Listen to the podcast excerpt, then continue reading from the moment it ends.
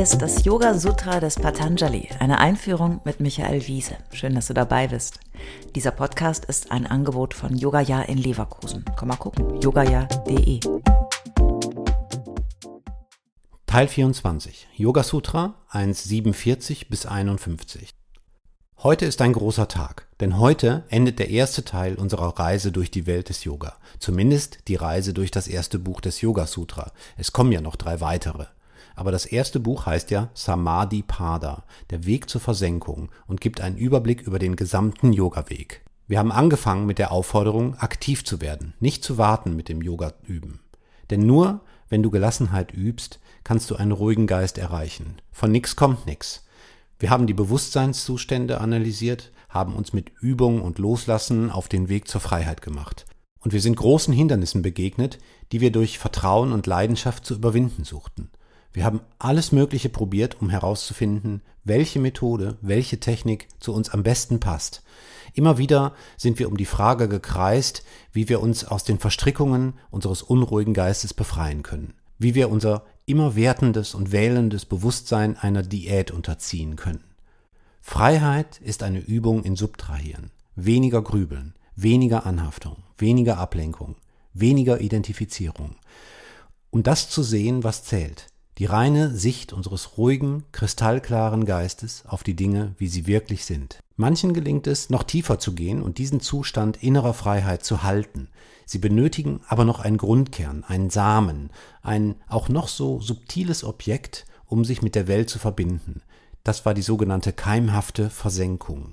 Mit den nächsten fünf Sutren laufen wir nun ins Ziel ein, der keimlosen Versenkung, wo jegliche Bezüge des wählenden Bewusstseins gelöst sind und absolute Wahrheit und Freiheit entsteht.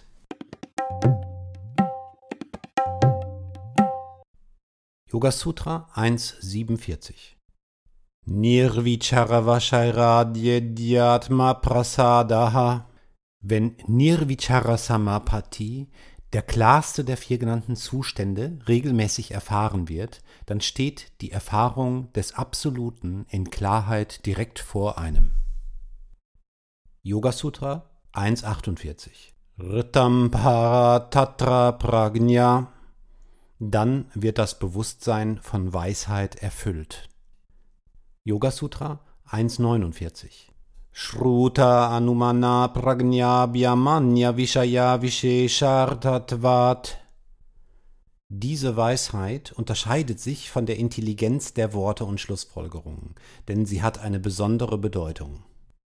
Yoga Sutra 150 Taja Samskaronya Samskara Pratibandi aus dieser Erfahrung entsteht eine Prägung, die andere Prägungen ersetzt.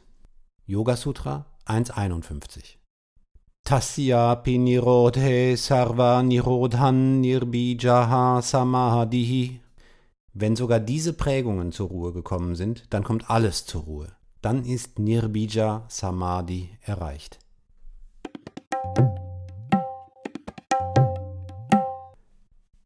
Diese letzten Sutren zeigen uns auf, was noch jenseits der keimhaften Versenkung auf diejenigen wartet, die den Weg radikal zu Ende gehen. Wobei von aktivem Weg schon eigentlich keine Rede mehr sein kann. Das Wort Rtam in Yoga Sutra 1.48 ist hier der Schlüssel für das Tor, das sich zur vollkommenen keimlosen Versenkung öffnet.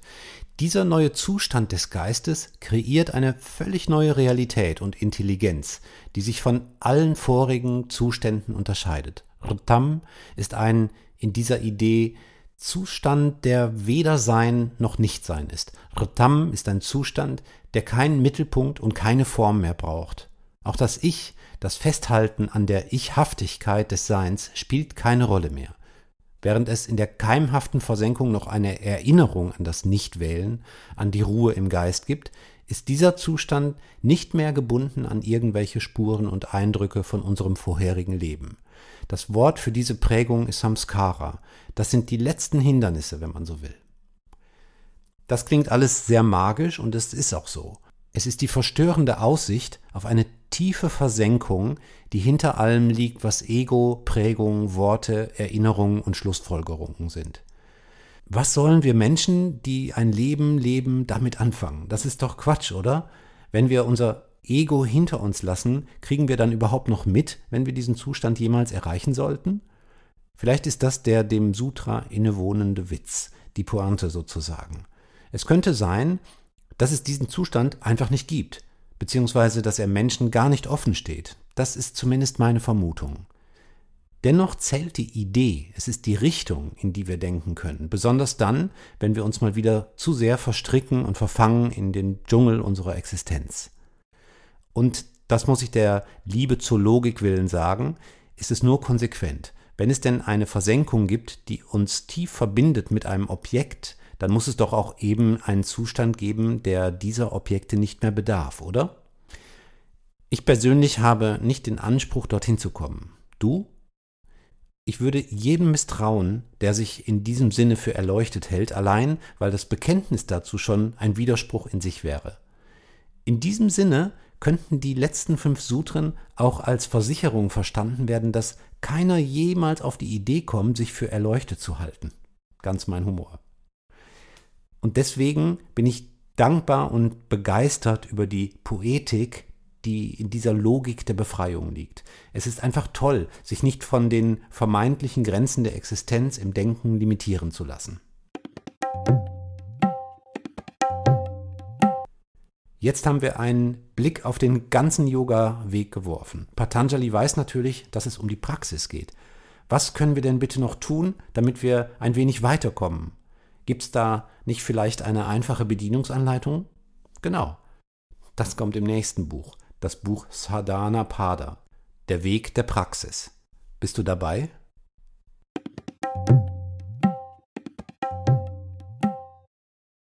Alle bisherigen Folgen kannst du jederzeit nachhören, auch wenn du jetzt erst eingestiegen bist. Hast du Fragen oder ein Feedback zu der Philosophie-Reihe, dann schreib uns gern oder kommentiere auf unserer Website. Dort findest du auch weitere Buchtipps und Empfehlungen.